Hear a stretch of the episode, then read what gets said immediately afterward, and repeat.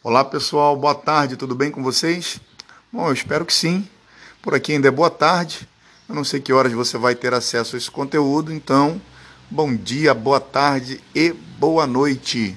Eu também não sei como anda o tempo aí na sua cidade, no seu bairro, no seu estado, onde você vai ter acesso a esse conteúdo, mas eu quero dizer para você que por aqui em Jardim Primavera, em Duque de Caxias, no Rio de Janeiro, o tempo está favorável, aquela chuvinha fina, aquele tempo fresquinho, um tempo ótimo para ouvir um bom conteúdo. Eu quero convidar você hoje para ouvir o conteúdo desse podcast. Hoje nós vamos falar sobre o tempo.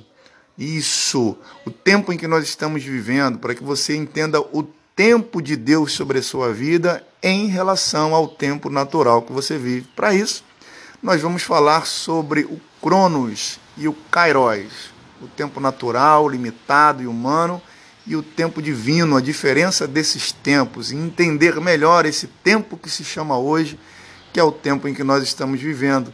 Eu me chamo Paulo Lopes e esse é o podcast Liderança Hoje. Bom, como o nosso conteúdo é um conteúdo cristão, e você já tem percebido que as nossas temáticas elas vão girar em torno de liderança servidora, ministério pastoral, aconselhamento cristão.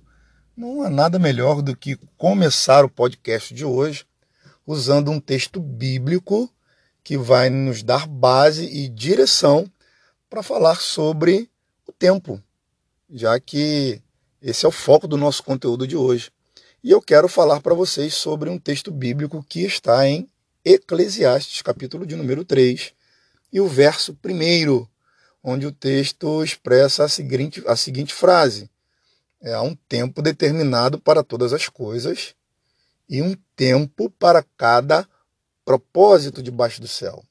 Então perceba que existe uma palavra tempo na primeira frase e a continuação, a continuação do versículo você encontra uma outra palavra tempo, um tempo determinado e um tempo para cada propósito. Deixa eu te fazer uma pergunta. Você já ouviu falar sobre Septuaginta? Ou talvez a tradução dos 70? Não? Pois é. Segundo a tradição, um homem chamado Ptolomeu II, rei do Egito, ele reinou por volta dos anos 287 a 247 a.C. Ele pediu que a Bíblia dos judeus, né, escrita em hebraico, é claro, ela fosse traduzida para o grego. Porque, na verdade, o desejo desse rei, de Ptolomeu II, era enriquecer a já considerada, na sua época, o centro intelectual que era a Biblioteca de Alexandria. Para isso, foram convocados, então, 72 sábios judeus, que há quem diga que em 72 dias concluíram a obra que nada mais, nada menos é chamada de Septuaginta, ou a tradução dos 70, dos 70, que é a tradução do Velho Testamento para o grego. OK? E quando você tem acesso a esse material, é possível a gente encontrar em Eclesiastes capítulo 3, nesse verso primeiro que eu li para vocês, traduzido para o grego, a palavra tempo escrita de duas formas diferentes. E é aqui que eu quero compartilhar com vocês o que eu disse lá na introdução, falando sobre o Cronos e sobre o Kairos.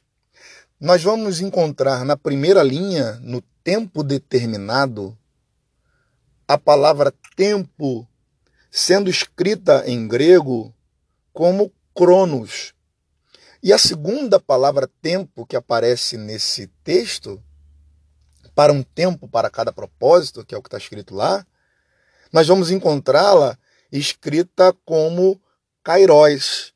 Na tradução, é claro, do hebraico para o grego, você tem então, nesse primeiro versículo, é, a palavra cronos para um tempo determinado e a palavra kairos para um tempo para cada propósito.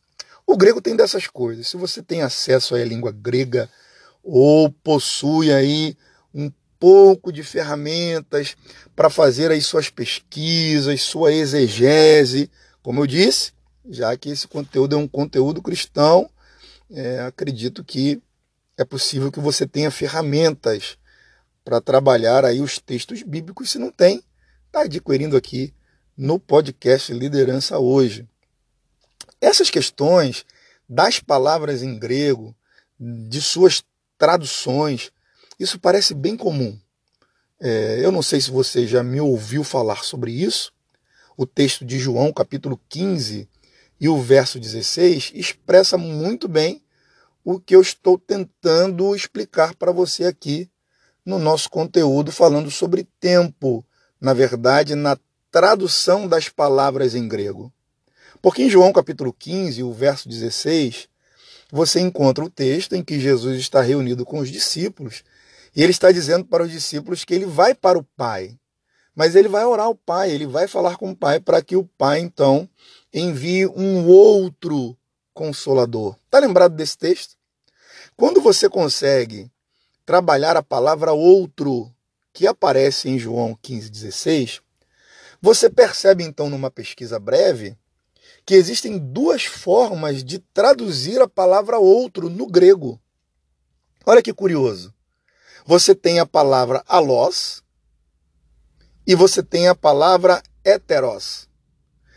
A palavra alós dá uma ideia de um mesmo ser, da mesma espécie e da mesma essência. A palavra heteros dá a ideia de um mesmo ser, porém de espécie diferente. Por isso a palavra hétero.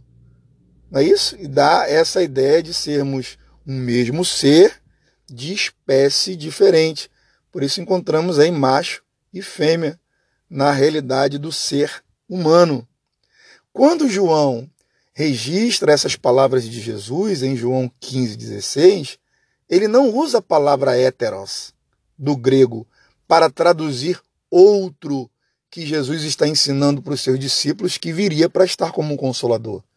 Ele usa a palavra alós, e alós significa o mesmo ser, da mesma espécie e da mesma essência. Ou seja, duas palavras diferentes que traduzem outro, que foi usada da forma correta, porque Jesus estava dizendo então que ele iria para o Pai e oraria ao Pai que enviasse um outro consolador que não fosse diferente dele que fosse da mesma essência, da mesma espécie, da mesma natureza, sendo parte do mesmo ser.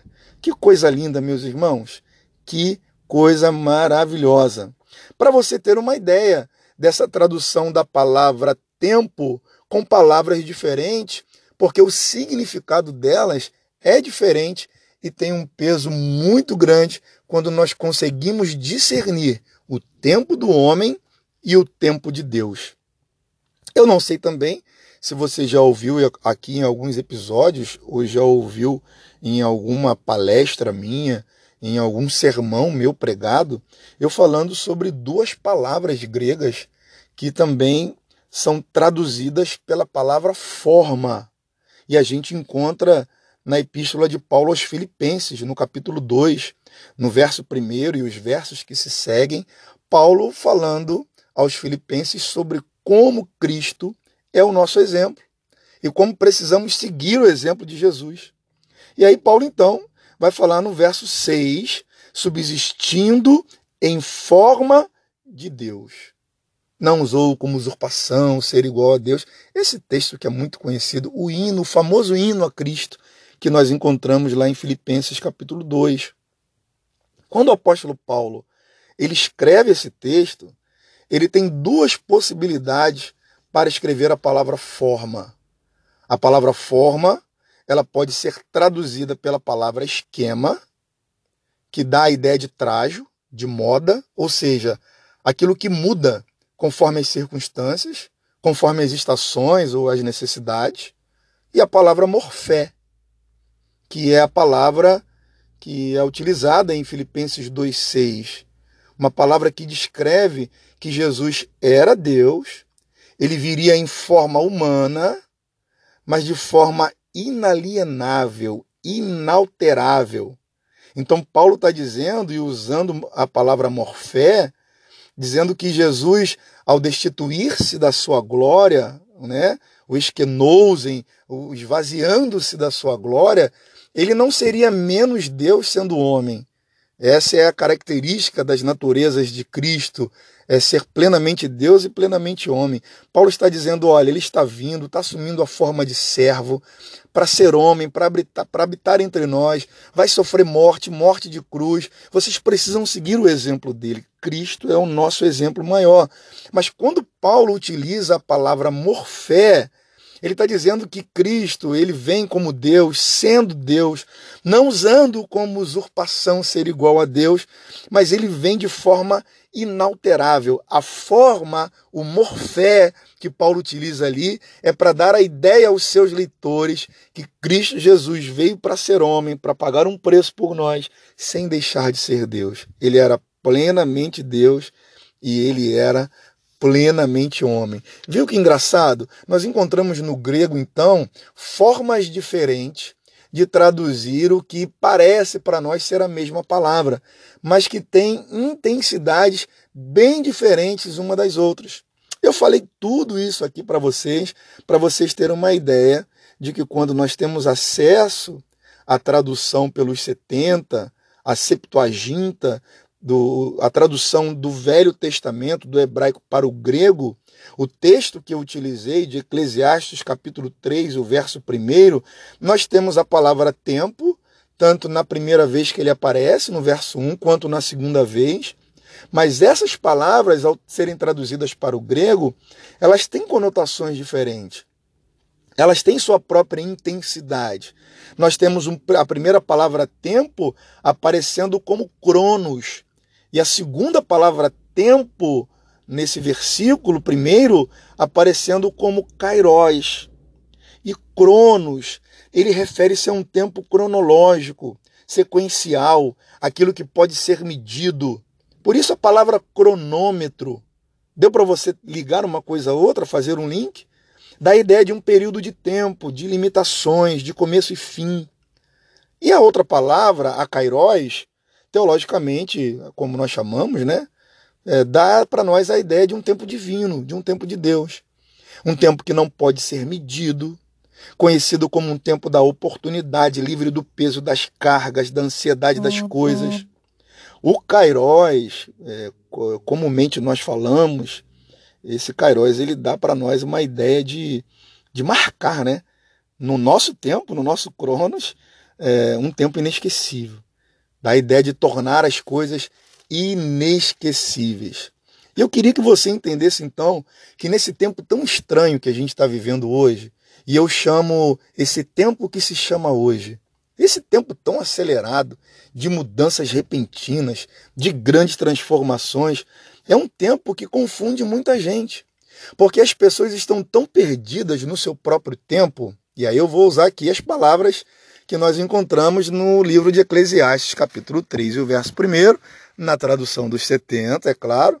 Né? As pessoas estão tão perdidas no seu cronos que não conseguem perceber que existe um Deus, um Deus que é maior, um Deus que é melhor, um Deus que é poderoso, e de que esse Kairos, esse tempo de Deus, é soberano sobre o cronos, sobre o tempo humano, nós estamos limitados, nós damos tempo a todas as coisas e às vezes nos perdemos no tempo.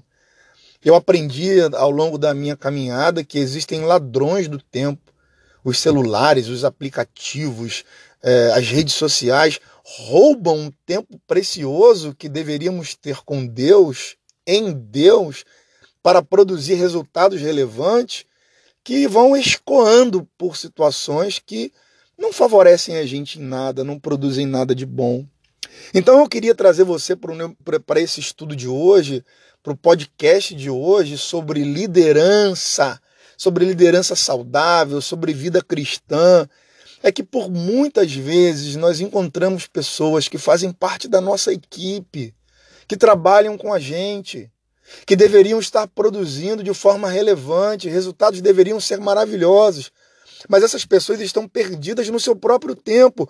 O cronos dessas pessoas está embolado. Elas não conseguem se encontrar e não conseguem perceber que existe um tempo estabelecido por Deus, um tempo de Deus, para que o propósito na vida dessas pessoas aconteça. Mas elas não abrem espaço para o Kairos. Elas não conseguem perceber o Kairos, o tempo de Deus. Estão presas ao Cronos, estão presas ao tempo humano, às limitações humanas. E eu queria convidar você hoje, nesse podcast, a viver o tempo de Deus na sua vida. Um tempo novo, um tempo de uma nova colheita, um tempo favorável, a viver um tempo extraordinário de Deus na sua vida. Comece agora a fazer uma análise de como você está gastando o seu tempo, como você tem desperdiçado o seu tempo e não aproveitando bem o seu cronos, limitado a tudo que está embolado e perdido no seu tempo, você não tem conseguido perceber como Deus tem sido poderoso e abençoador com o tempo dele na sua vida. Há um tempo para todas as coisas. O tempo de Deus na sua vida para colocar as coisas no lugar chegou. Eu queria compartilhar isso com você. Meu coração está queimando de alegria de poder compartilhar com você uma palavra que veio ao encontro do meu coração. Você que está me ouvindo agora, não importa onde você está, existe um tempo de Deus para se sobrepor sobre o seu tempo. O Cairós de Deus chegou para tomar lugar no seu cronos, para interromper aí as suas próprias limitações, para Deus dizer para você, olha, eu vou resgatar o tempo que foi perdido. Deus é poderoso para remir o tempo, e remir o tempo é resgatar o tempo. Quantos de vocês que estão me ouvindo agora já devem ter visto, lido, quem sabe, as passagens bíblicas que estão lá no livro de Josué, capítulo 10, sobre o sol e a lua. Por favor, não vamos entrar aqui em pormenores teológicos, científicos em relação a, ao que se move a terra, a lua, o sol, o que gira em torno do que. A ideia que se tinha nesse tempo, é claro que era uma ideia de que quem está na Terra olhando para os astros, a ideia que se tem é que o que se move são os astros e não a Terra. Pensa comigo então que alguém ora, fala com uhum. Deus, e ao orar e falar com Deus, então, essas pessoas estão é, vendo uma resposta da sua oração, entendendo que existe um mover sobrenatural de um Kairos de um Deus poderoso, de um tempo de Deus sobre o tempo humano. Eu quero dizer para você que Deus é poderoso para parar o tempo. Eu quero dizer para você que Deus é poderoso para mudar todas as circunstâncias e situações, se você acreditar nisso. Se você acreditar que o seu tempo está limitado, o seu tempo é curto, é pequeno, está desorganizado, está uma bagunça. Talvez o seu tempo esteja uma bagunça, precisando ser arrumado, ajeitado. Eu quero dizer para você que o Cairós de Deus chegou. Chegou o tempo de Deus arrumar a casa, o tempo de Deus colocar as coisas no lugar. Deus pode fazer com você, se você precisar parar o tempo para ajeitar as coisas. Ele pode fazer como fez lá em Josué capítulo 10. Pode parar o sol e a lua para que você vença suas batalhas, vença suas guerras. Se for preciso, Deus remir o tempo. Se for preciso Deus resgatar o tempo, ele faz isso também. Se você se recorda do segundo livro dos Reis, capítulo 20, a partir do verso 10, está lembrado aí do relógio de Acais?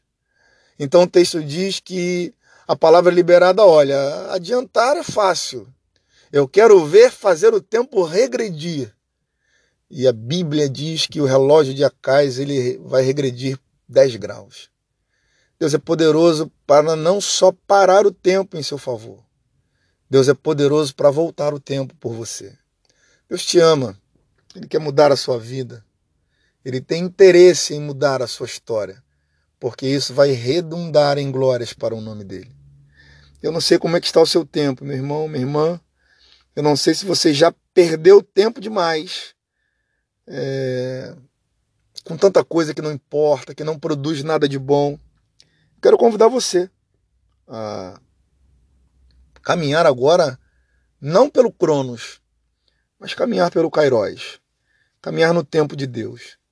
Talvez você esteja vendo o mundo e as coisas à sua volta nesse tempo tão estranho, eu volto a dizer, nesse tempo que se chama hoje.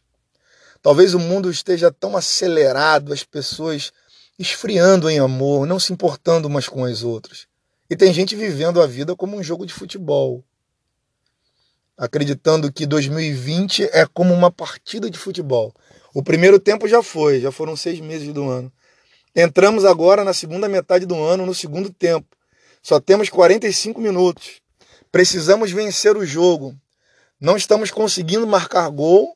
A torcida adversária está gritando, dizendo: acabou, você já perdeu. Você já não tem mais estímulo, já não tem mais motivação, suas forças estão indo embora, o tempo está terminando e talvez na sua mente, no seu coração, você até já tenha acreditado. É, realmente, esse, esse ano já foi perdido, essa partida já está perdida. Eu quero dizer para você que está desanimado, cansado e já não tem mais estímulo, não tem mais motivação para seguir em frente, renove as suas forças. Essa palavra veio para dizer para você que ainda há tempo. Talvez o seu tempo, o seu cronos, você já não tenha mais como movê-lo em seu favor. Mas se você orar a Deus e clamar ao Deus Todo-Poderoso, Criador dos céus e da terra, Deus pode interferir no tempo do homem. Deus pode interferir na humanidade. Deus pode interferir no seu cronos, estabelecer o Kairos, e fazer com que muita coisa aconteça ainda em 2020. Eu quero convidar a você a redobrar o seu ânimo, a ganhar força, vigor, a levantar a cabeça, sacudir a poeira, dar a volta por cima e acreditar. Ainda temos muita coisa para viver em 2020. Eu sei que ainda tem, é, temos muitas informações sobre o vírus, sobre o Covid, de cidades que ainda estão sendo assoladas, mas eu já tenho declarado que eu estou vivendo um tempo pós-Covid, um tempo posterior a essa situação. E talvez você pense, mas ainda não acabou, ainda existem sinais fortes de atuação desse vírus. Eu sei, ele está agindo no nosso tempo, mas eu creio num tempo de Deus em que tudo isso vai ser é, é, é, eliminado e nós voltaremos a viver com força, com vigor e com alegria. E eu já estou declarando esse tempo para a minha vida. quero convidar você a declarar agora que o tempo que perdido foi, ele pode ser restaurado por Deus. Deus pode entrar com o agora na sua vida e restaurar o seu tempo. Aquilo que foi perdido, Deus é poderoso para remir, para resgatar o tempo. Acredite nisso, fale com Deus, ore a Deus e viva um novo tempo. Eu quero te convidar a viver o extraordinário de Deus comigo, porque é o que eu tenho declarado desde que 2020 começou. Nos primeiros segundos do ano, eu declarei que eu viveria o extraordinário de Deus. E eu estou vivendo. Com todas essas situações que assolam a humanidade, eu tenho vivido o extraordinário de Deus. Eu quero convidar você a viver o extraordinário de Deus comigo. Lembre-se, existem dois tempos Existe o tempo do homem e existe o tempo de Deus. E talvez no tempo do homem você esteja perdido sem saber o que fazer. Mas existe o tempo de Deus para ser estabelecido na sua vida, na sua casa, na sua família, na sua empresa, nos seus negócios, que pode colocar de volta tudo aquilo que foi perdido, tudo aquilo que estava fora do lugar. Bom, eu espero ter abençoado a sua vida com o conteúdo de hoje. Esse foi o podcast de hoje. Eu me chamo Paulo Lopes esse é o podcast Liderança Hoje. Até a próxima terça. Deus te abençoe.